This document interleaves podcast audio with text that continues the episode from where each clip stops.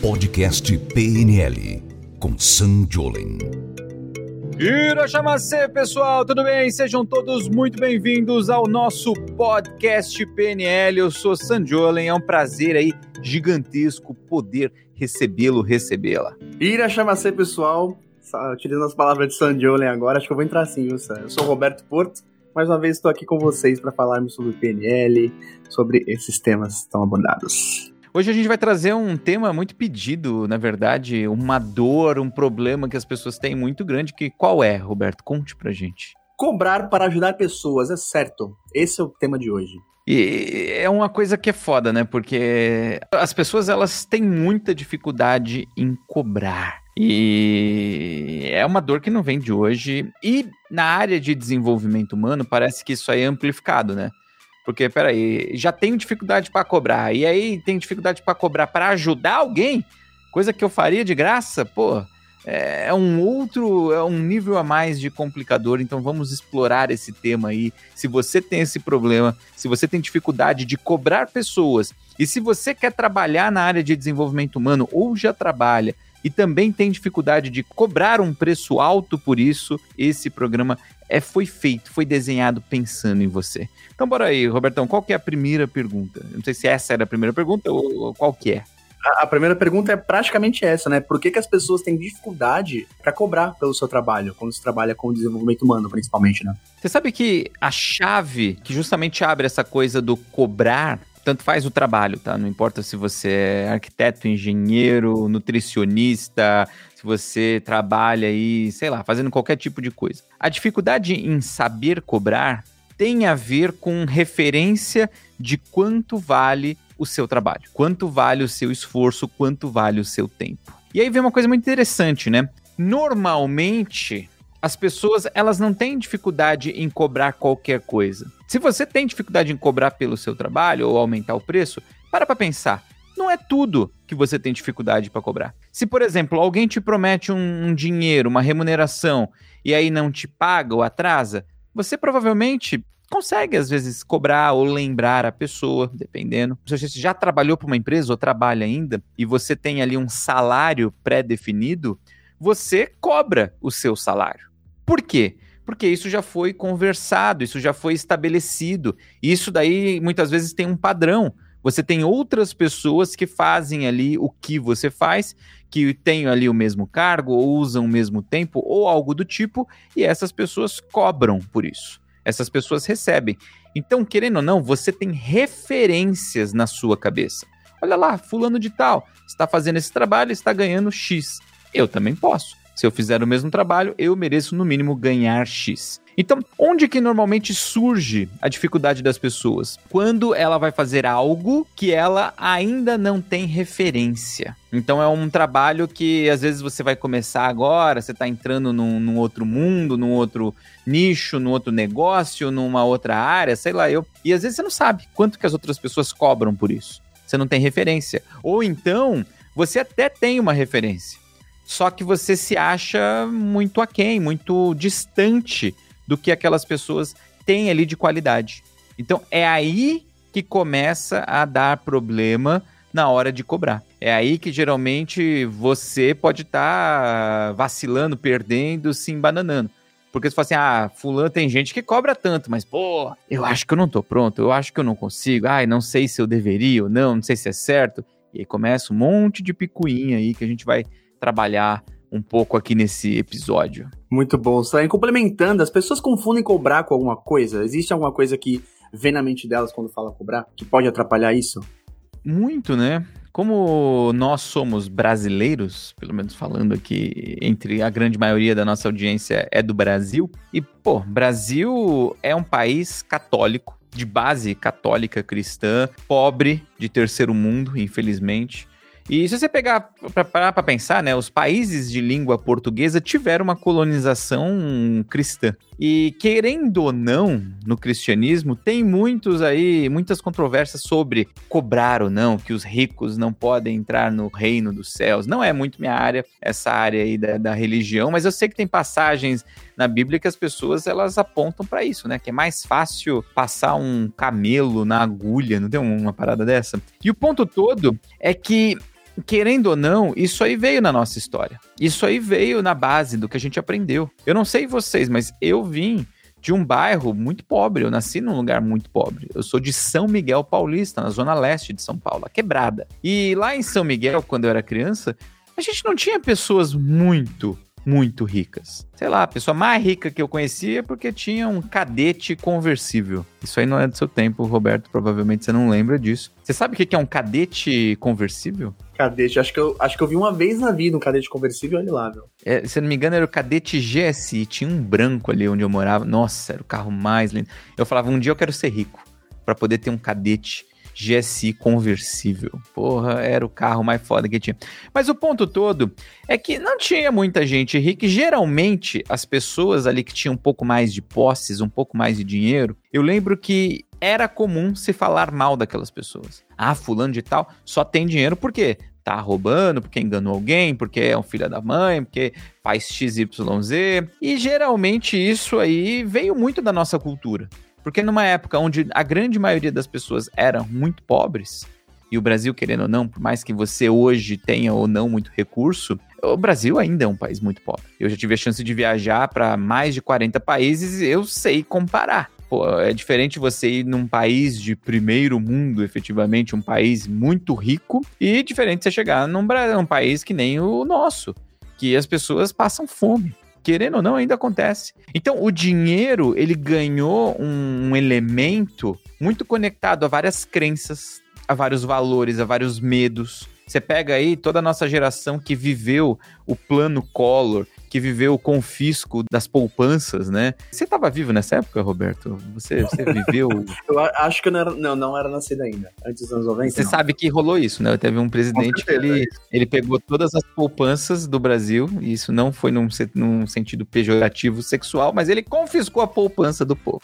Ou, em outras palavras, ele enfiou no, do povo. Essa que era a coisa. E as pessoas tinham muito receio com investir, com dinheiro. Então pare e pensa. É muito comum que nós vindo, né, dessa, dessa loucura, desse passado, dessa sociedade, é comum que a gente tenha aí um monte de medos, um monte de confusões sobre dinheiro, sobre crenças de quanto vale o seu trabalho, quanto vale o seu serviço. Ah, mas não é um salário mínimo, não é uma cesta básica, é quanto? Quanto eu posso cobrar? Tem coisas que até quando alguém cobra caro, as pessoas ficam ofendidas. Olha que interessante. Se alguém já cobrou algo caro de você, você ficou ofendido, é porque provavelmente você tem aí alguns padrões na sua cabeça sobre dinheiro para aquilo que você estava querendo contratar. Isso é muito interessante, porque às vezes as coisas não são do jeito que a gente pensa. Às vezes as coisas podem valer muito mais. Por exemplo, eu vi uma, uma reportagem recente que uma jaca Sabe jaca? Você gosta de comer jaca, Roberto? Muito. Você gosta muito de jaca? Tem jaca mole e jaca dura. Qual que você prefere? Jaca mole, de preferência, inclusive. Tá bom. Eu, eu prefiro a mais durinha, que é, eu acho melhor. Eu acho que a mole parece que você fica comendo um chiclete pro resto da vida. Mas tudo bem. É, eu acho.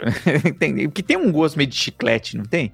É, um, é. é uma parada muito louca. Jaca é um negócio diferentão. Só que qual é que é? Quanto custa uma jaca hoje no mercado, Roberto? Você tá por dentro disso? Faz eu não faço ideia. Acho que eu nunca paguei por jaca. Às vezes que eu comia sempre que eu ia na praia e tal. É.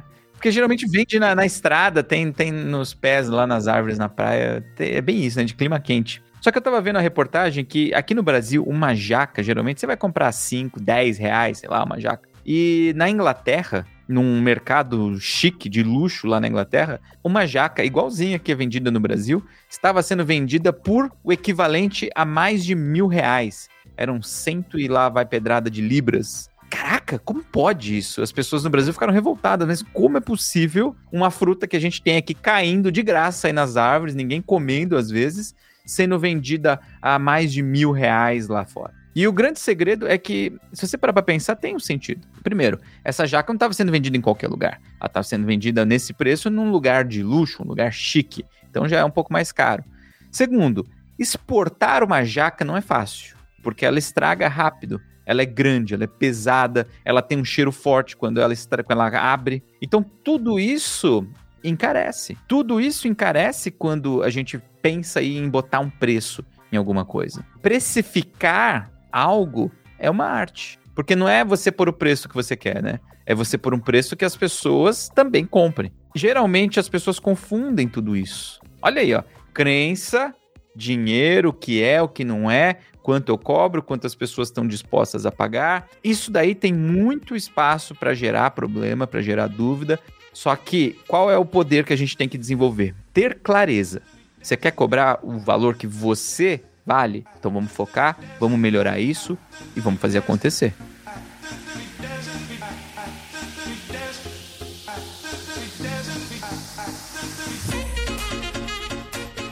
E por que cobrar é importante, Sam? A gente falou aí essas lendas, de toda essa mitificação que existe por cobrar. Por que cobrar acaba sendo importante? Cobrar é importante por um motivo muito simples, que se você não cobrar, você vai falir, né? Você vai quebrar. Você não vai ter dinheiro. Isso é fundamental, cara. Você precisa de dinheiro para quê, né? Porque você entra no mercado, você vai escolher lá as coisas que você quer para sua casa, e aí você bota lá no, no caixa, a, a moça ou o moço passam as compras, e aí fala assim: olha, deu tantos reais, senhor. Deu tantos euros, deu tantos dólares. E aí vai pagar como? Crédito, débito, dinheiro. E você fala assim: olha, eu vou pagar hoje em abraço. Pode. Se bem que no meio da pandemia é, é duro, né? Vai pagar com joinha. Com joinha. Eu lembro uma vez um comercial, uma família foi num restaurante comer, e aí a esposa falou assim: Nossa, amor, que, que maravilhoso você ter trazido a gente para comer nesse restaurante tão chique, né? Aí ela vira e pergunta assim, mas por que, que você precisava trazer ela? E aí filma do lado e tava o que dava para entender que era a empregada da família, né? Toda junto, toda feliz comendo lá. E aí dali a pouco mostra todo mundo lavando louça no restaurante que não tinha dinheiro. E aí a esposa diz: "Agora eu entendi". Olha que bizarro. Hoje em dia é quase ofensivo, né, esse comercial talvez. Mas o ponto todo é que você não consegue pagar as coisas com trocas, né, com permutas, com escambos. Pelo menos não normalmente. Leva um tempo. Fazer um escambo, fazer uma permuta, uma troca por algum objeto, algum serviço, não é imediato. E querendo ou não, dinheiro é a forma da gente fazer isso mais rápido. Então, você conseguir cobrar dinheiro pelo que você está fazendo vai te dar uma habilidade, uma facilidade, uma liberdade maravilhosa. É aquele negócio. Ai, Sam, mas dinheiro não é tudo. Claro que não. Dinheiro é só dinheiro. Só que vai experimentar viver uma vida sem dinheiro, principalmente na sociedade que a gente vive hoje. Passa aí 10 dias sem dinheiro, sem pagar uma conta, sem usufruir de nada que custe dinheiro que você não tenha conseguido de graça. Eu vou te dizer, é praticamente impossível. É praticamente impossível. A não ser que você more no meio do mato, viva da natureza e você só faça escambo. E mesmo assim vai dar trabalho. Porque na época que as pessoas viviam de escambo, viviam de trocas, né? Trocar um material por outro, as pessoas dedicavam quase que todo o tempo útil delas plantando ou produzindo algo que serviria de troca. Então, querendo ou não, ela estava trabalhando. A diferença é que ela ainda tinha o trabalho de ter que ir lá trocar. E hoje a gente troca isso por dinheiro de um jeito mais fácil, e é um dinheiro que muitas vezes não é nem dinheiro físico, né? É um dinheiro digital que tem, temos númerozinhos, créditozinhos lá no cartão, na conta bancária, e é isso aí que vale. Então, o dinheiro, ele é importante. E se você não souber cobrar, cara, você vai ver, não é simples viver. Então, é importante sim ter o seu preço e saber cobrar. Já que eu devo cobrar, quanto que eu devo cobrar? Talha, essa é uma pergunta que eu responderia que é o máximo possível que o seu cliente e as pessoas te paguem. Essa talvez seria a pergunta, a resposta mais inteligente e menos efetiva, né? Bom, você deve cobrar aquilo que você é capaz de gerar e que as pessoas estão dispostas a pagar. Então, deixa eu trazer uma história para ilustrar isso. Eu, uma vez, eu comi um prato japonês, tem um prato maravilhoso, né? São dois que são sempre juntos, né? Tem o udon e tem o ramen. E eu fui uma vez num restaurante que tem o melhor udon e o melhor ramen do mundo, tá?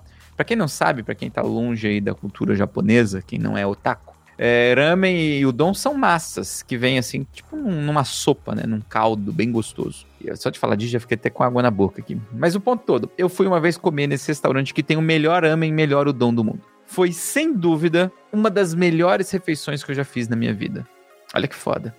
Um prato de ramen, ele custava mais ou menos ali em torno de 10, 15 dólares. 10, 15 dólares. E eu paguei assim com gosto.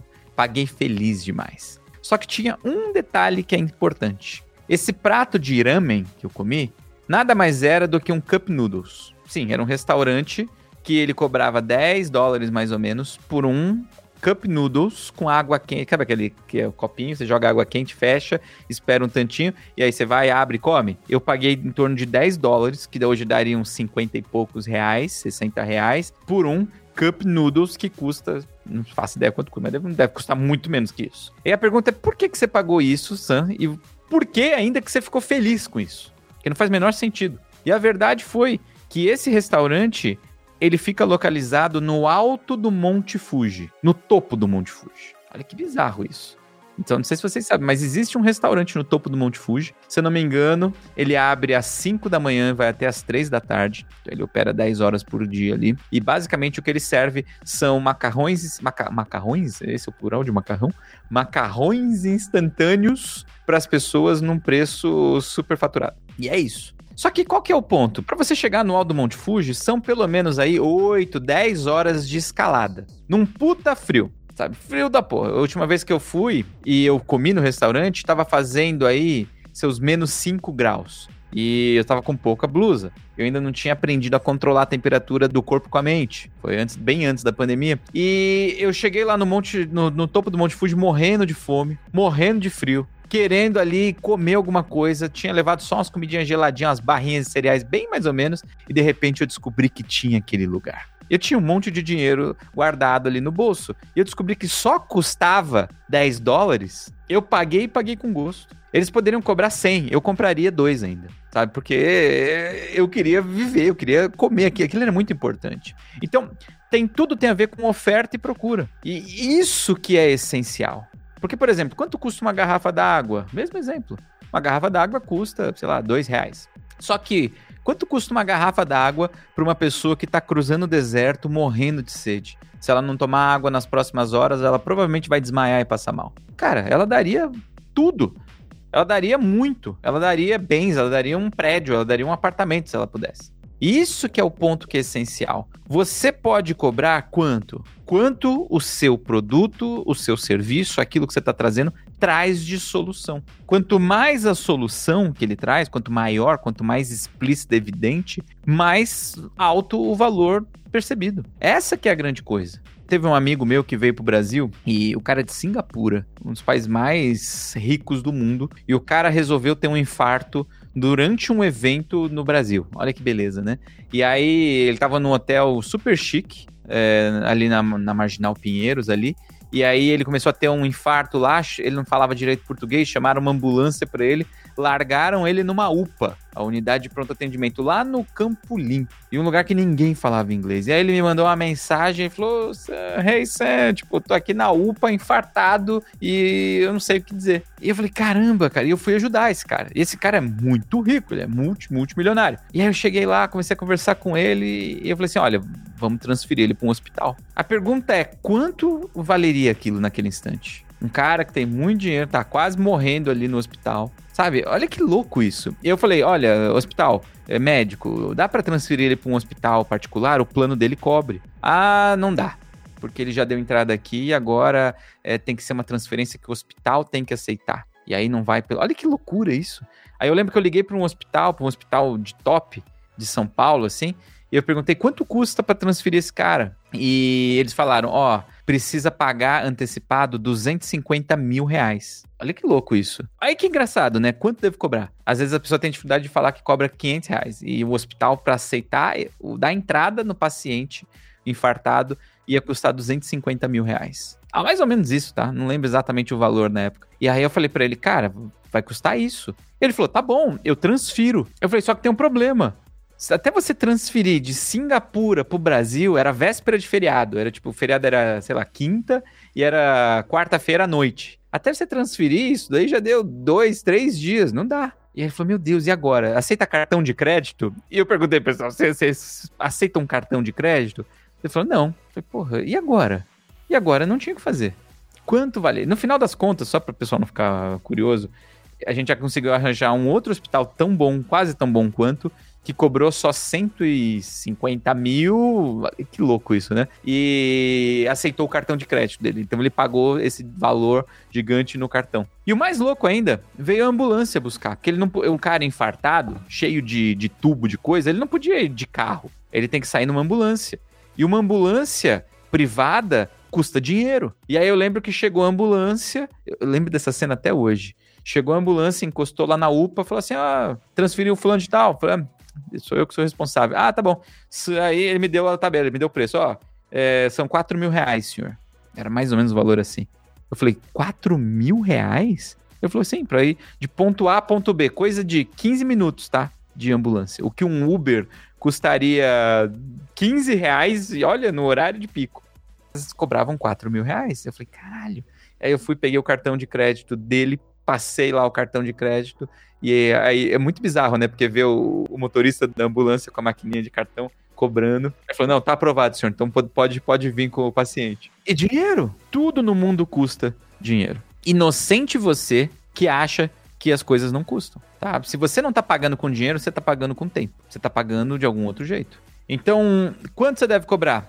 Um valor que você acha que é bom para você, que cobre seus custos, que te dá lucro, que é essa a ideia, e que seja bom. E que seus clientes, principalmente, né? Seus clientes topem pagar. Então, quanto melhor o benefício que esse produto, que esse serviço traz, mais alto você pode cobrar. Essa que é a verdade. E quanto mais único o trabalho que você oferece, menos concorrência você tem, mais alto você pode cobrar.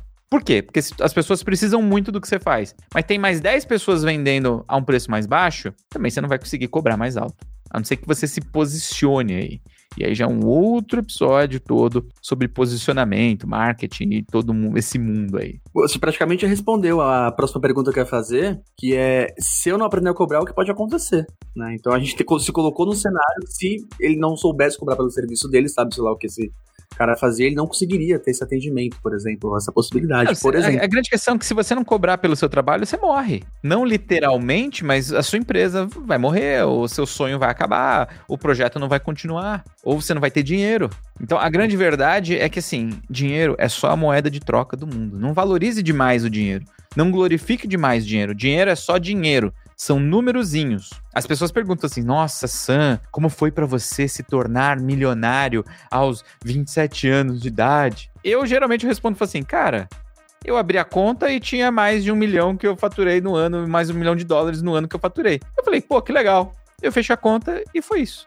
Minha vida não mudou, não desceu. Oh, um cartão de crédito abençoado a, a, com uma auréola. Não, não aconteceu nada disso. É só um número. Dinheiro é só dinheiro. É só um númerozinho, sabe?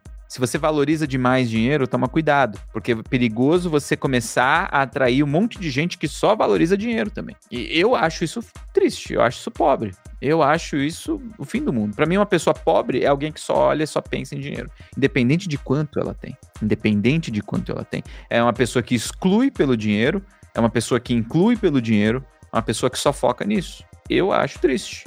E você quer saber? Eu, quando era mais novo, já fui assim. E eu lembro exatamente um momento que eu comecei a quebrar isso. Eu tinha 22, 23 anos, eu fui contratado e fui trabalhar na Alemanha trabalhando na minha área de programação neurolinguística, ensinando. E eu lembro que eu cheguei lá, comecei a trabalhar numa das maiores empresas do mundo de desenvolvimento humano que tinha lá na época. Eu lembro que conheci gente, e aí uma amiga alemã apresentou um alemão que era médico. E o cara tava lá, a gente conversando, tomando um, uma bebida lá, eu não bebia já na época, e trocando uma ideia pro cara lá, e ele falou assim: Não, eu sou médico. Eu falei, que legal tal. E ele falou assim: Ah, tem que ir embora, porque o ônibus, o último ônibus, vai passar daqui a pouco. Aí, na minha cabeça, da zona leste de São Paulo, cabeça de brasileiro, eu pensei assim: Porra, cara, você é médico?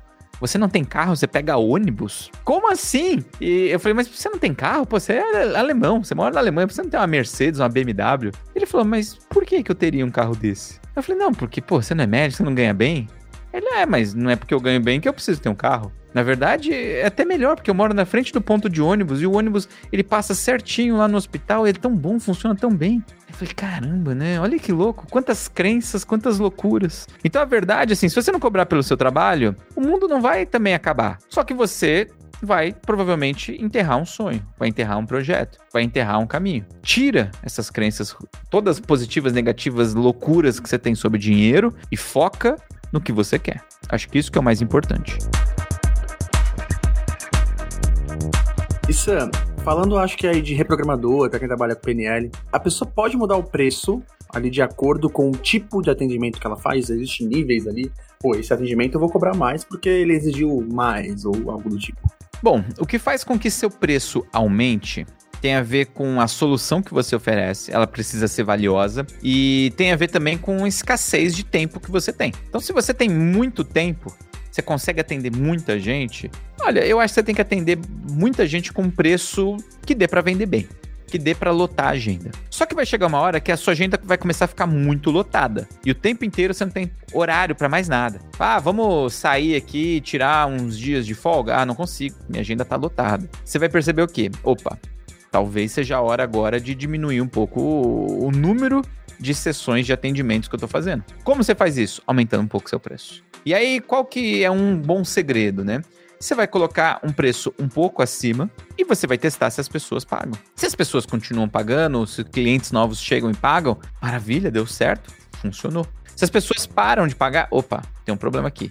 Talvez exista aí uma crença no mercado, talvez eu ultrapassei uma barreira numérica que às vezes é um pouco demais. Então vou ter que rever isso daí que, que são barreiras numéricas, né? Quando você sai do 999 e vai para o 1000, isso é uma barreira numérica. Quando você sai do 1000 vai para o 1500, por 2000, por 10 mil, são barreiras numéricas.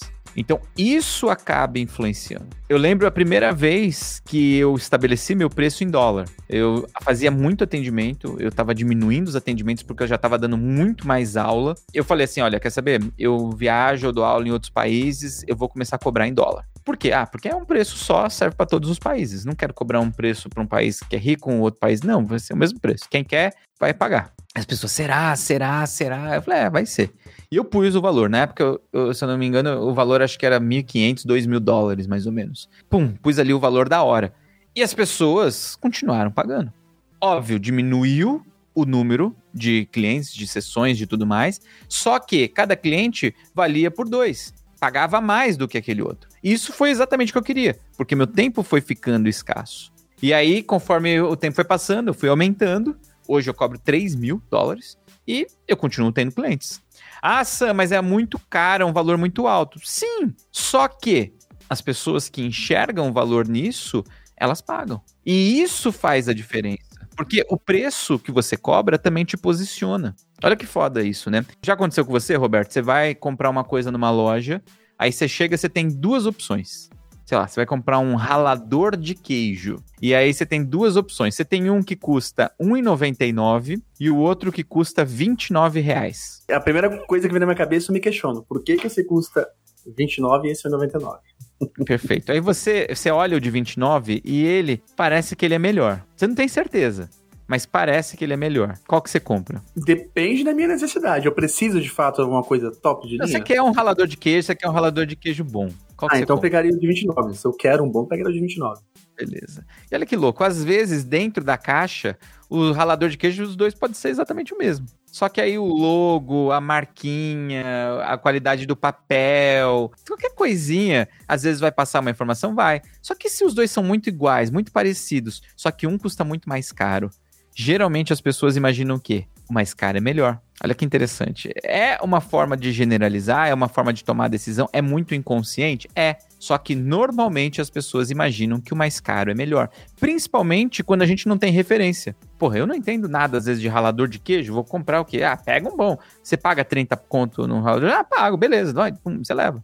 É essa a lógica do processo. Cobrar um bom preço também, um preço mais alto, do que o normal, do que o padrão, é um sinal de que tecnicamente as pessoas vão julgar você como tendo mais qualidade. Tem um diferencial, porque, né?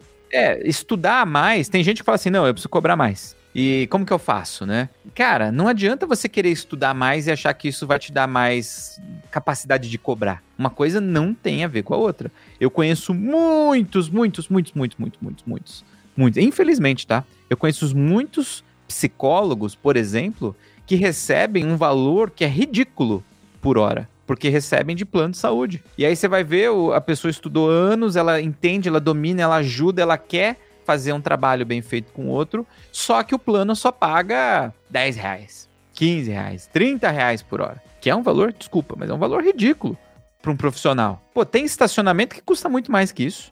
Você vai no shopping lá, para deixar o carro custa, sei lá, 20 conto duas, três horas. Pô, quer dizer que um trabalho de um, de um terapeuta não vale isso?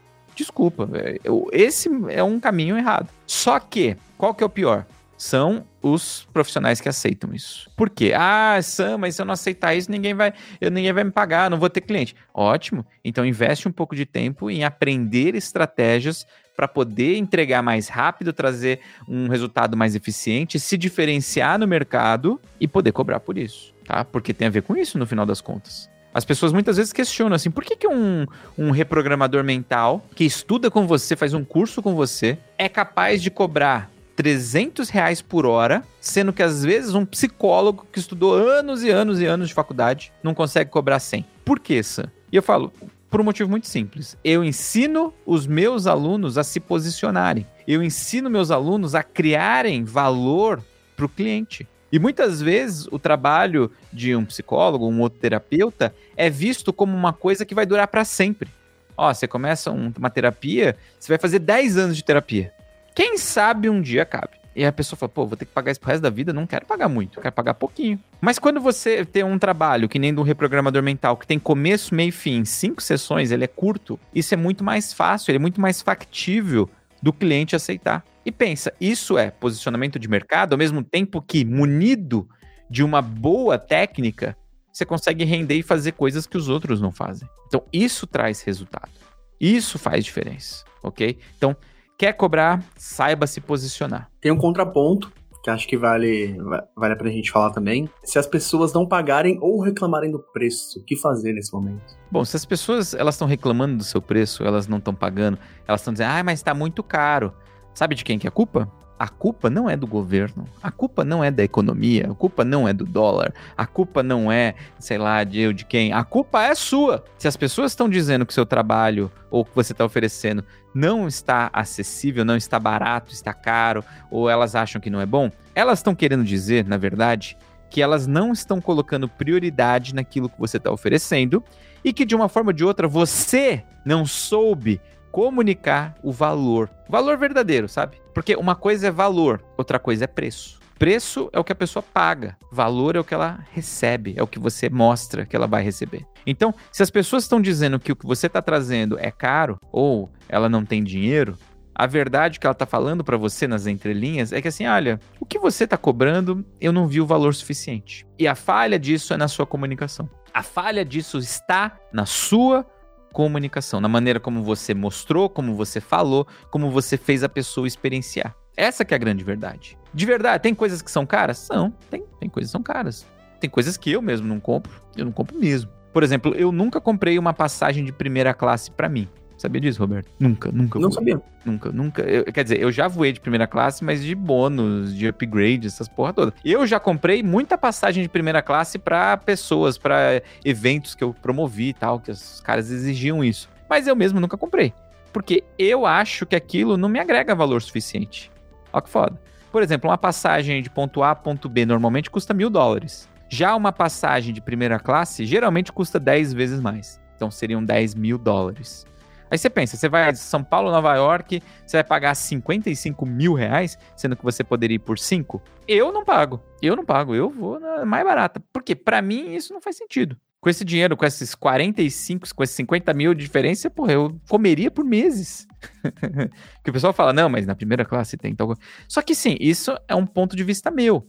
Eu não sou o cliente para isso, percebe? Mas tem gente que é. Só que eu não vou lá na, na companhia aérea e fico falando, ah, mas tá muito caro. Ah, mas é muito caro. Eu, eu aceito. E o ponto é que quando o seu cliente está te dizendo isso, ele está querendo te comunicar. Olha, eu até quero, mas eu não percebi valor suficiente. Percebe? E isso que a gente tem que ter muito, muita clareza na cabeça. Quando tem uma coisa que você acha caro e você não quer, não é para você, você não é o público, você não fica lá batendo na porta, enchendo o saco, reclamando e reivindicando. Você aceita e vira as costas. Ótimo. Você está oferecendo um serviço, as pessoas estão dizendo que está caro, quer dizer, essa pessoa ela quer comprar. Ela é o público, ela tem vontade. Ela só não viu valor suficiente. E aí é o seu trabalho comunicar esse valor todo.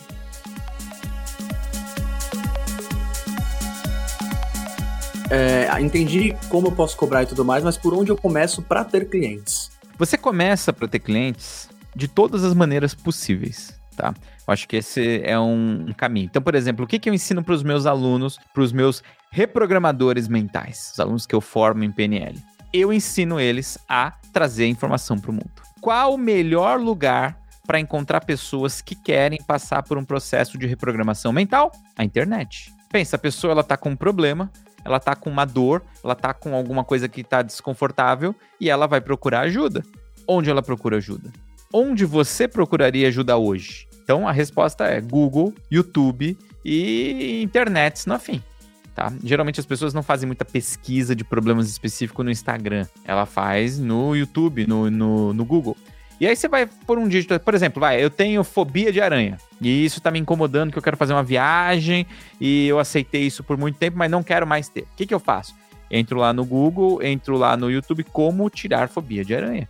E aí eu encontro uma pessoa que é especialista em fobia de insetos. Olha que foda. Como funciona? Nossa, que legal, ele já atendeu um monte de gente. Nossa, que bacana. Quanto custa uma sessão? Olha, custa tanto. Vou marcar. A pessoa vai atrás. Como ela descobriu? Porque ela tinha um problema específico e ela queria alguém que respondesse, que resolvesse aquele problema especificamente. Isso dá um match, conecta e flui. Então, o que, que você faz para começar a ter clientes? Você começa a mostrar para o mundo. Então, põe na internet, põe no YouTube, põe no Google, cria um blog, sabe? Começa a postar alguma coisa falando sobre o, o, problema que você resolve. Seja visto. É esse que é negócio, né? Antigamente as pessoas queriam arranjar cliente, elas iam no clube, elas iam na academia, ela levava um cartão de visita e dava para um monte de gente, ela panfletava quase o cartão dela. Hoje, a gente faz tudo isso de um jeito muito mais eficiente, que é a internet. Outra questão é, como eu posso melhorar, me aprimorar? Já comecei, estou cobrando alguma coisa, mas eu quero expandir. Como que eu posso fazer isso? Eu penso que é o seguinte, ó. Eu tenho uma crença que eu desenvolvi com o tempo que é assim, ó. Tudo que eu estudei, eu fui atrás para aprender, eu preciso saber cobrar. Toda vez que eu faço um upgrade nessa área, eu preciso repassar isso pro meu produto, pro meu trabalho, pro meu preço do meu serviço. Então vamos dizer o seguinte: eu trabalho com terapia. Vamos usar um exemplo bem genérico. E aí, sei lá, eu trabalho com uma terapia e de repente fui lá fazer uma especialização de terapia. Ótimo, agora eu preciso repassar o valor que eu investi nisso no meu no valor que eu cobro, para que isso seja ali revertido e eu possa poder fazer mais cursos depois no futuro, para que isso pague o custo. Esse é um ponto que dá para começar aí na hora a melhorar. Segunda coisa importante para melhorar esse processo é começar a trabalhar suas próprias crenças de dinheiro, tá? Que nem eu já falei aqui, cuidado, dinheiro é só dinheiro, você tem dificuldade de cobrar, tem medo, vamos rever isso daí. Tem que mudar um pouco essas crenças, tem que quebrar. Por que, que você não cobra muito? Você vai dar uma desculpinha para você mesmo e isso daí é um exemplo de uma crença que você tem. Então, cuidado. Isso pode ser extremamente perigoso aí para você. E o outra é estudar ferramentas especificamente focadas em poder fazer cobrar. Então, por exemplo, o que eu indico para as pessoas? Melhora a sua comunicação. O seu sucesso ele está diretamente conectado com a sua capacidade de comunicação. Se você não está conseguindo cobrar direito, se as pessoas não estão querendo te pagar, se as pessoas estão reclamando, com certeza sua comunicação não está boa. Você precisa melhorar isso de alguma forma. Então, vai estudar comunicação. Eu acho que de longe é aquilo que mais traz ROI, né? Mais retorno para você de, em termos de dedicar tempo e trazer retorno? É melhorar a comunicação. Quanto mais você melhora a sua comunicação, mais você vai conseguir aí ter resultados. Já dá até um, um outro podcast falar disso, né? De marketing, comunicação e por aí vai. Pô, com certeza. Acho que por fim, Sam, que a última dúvida que eu tenho aqui é onde as pessoas mais erram nisso? Boa. E eu, eu vou dizer de um jeito bem simples, viu, Roberto? As pessoas mais erram em saber cobrar para tanto ajudar pessoas, tá? Ou quanto qualquer outra coisa, em achar que elas não são capazes. Então tem a ver com crença. É onde as pessoas mais falham, mais erram. Se você acha que você não é capaz de cobrar um valor alto, se você acha que você não é capaz de ganhar bem, se você acha que você não é capaz ou que é errado você ajudar alguém e cobrar por isso, desculpa, mas você tem que olhar suas crenças. Tem crenças aí que estão te atrapalhando. Tem crenças aí que vão provavelmente atrapalhar a sua vida para sempre. Toma cuidado com isso. E até continuando o que eu falei antes, se pergunta: por que, que eu não posso cobrar muito? Por que, que eu tenho que ganhar pouco? Por que, que ganhar dinheiro e ajudar pessoas é errado? A resposta que vier, toda vez que vier uma resposta depois do porquê, ela é uma crença. Ela tem a ver com crença. Tem a ver com algo que você acredita. E querendo ou não, essas crenças, elas podem te atrapalhar muito. Se você quer aprender a resolver isso, eliminar a crença, tirar essas coisas todas do caminho, eu tenho um convite muito legal para você, tá? Entre os dias 22 e 27 de março, vai rolar a semana da PNL profissional. onde eu vou ensinar várias maneiras, vários caminhos para você conseguir cobrar, para você conseguir valorizar mais o seu trabalho, para você que quer aprender aí como que a PNL pode ser usada profissionalmente para te ajudar aí nessa carreira, nessa construção maravilhosa, que inclusive, né, nós temos aí o nosso famoso 12 em 2, que é faturar 12 mil reais por mês, atuando duas horas por dia. Você já imaginou você faturando 12 mil com duas horas de atendimento? Eu mostro para você como isso é possível, desde que você saiba aí utilizar aí o caminho, as técnicas da PNL, e eu vou te mostrar tudo isso na semana da PNL profissional de 22 a 27 de março, tá? Como você faz para participar? Se você está no Spotify nos ouvindo, entra no meu Instagram @sanjolen San com M de Maria, Jolen com N de nariz, MN na ordem alfabética. Entra aí, você vai achar o link ali e vem participar, porque com certeza você vai amplificar isso daí e você vai começar a trabalhar aí essas crenças que, querendo ou não, estão te limitando de um monte de resultados maravilhosos que você pode alcançar. Fechou, Robertão? Fechadíssimo. Então, maravilha, gente. Obrigado a todo mundo aí que nos assistiu, nos ouviu. Um grande abraço aí para vocês. Tamo junto. Tchau. Valeu, pessoal. Tchau, tchau. Você ouviu o podcast PNL com Sam Jolen.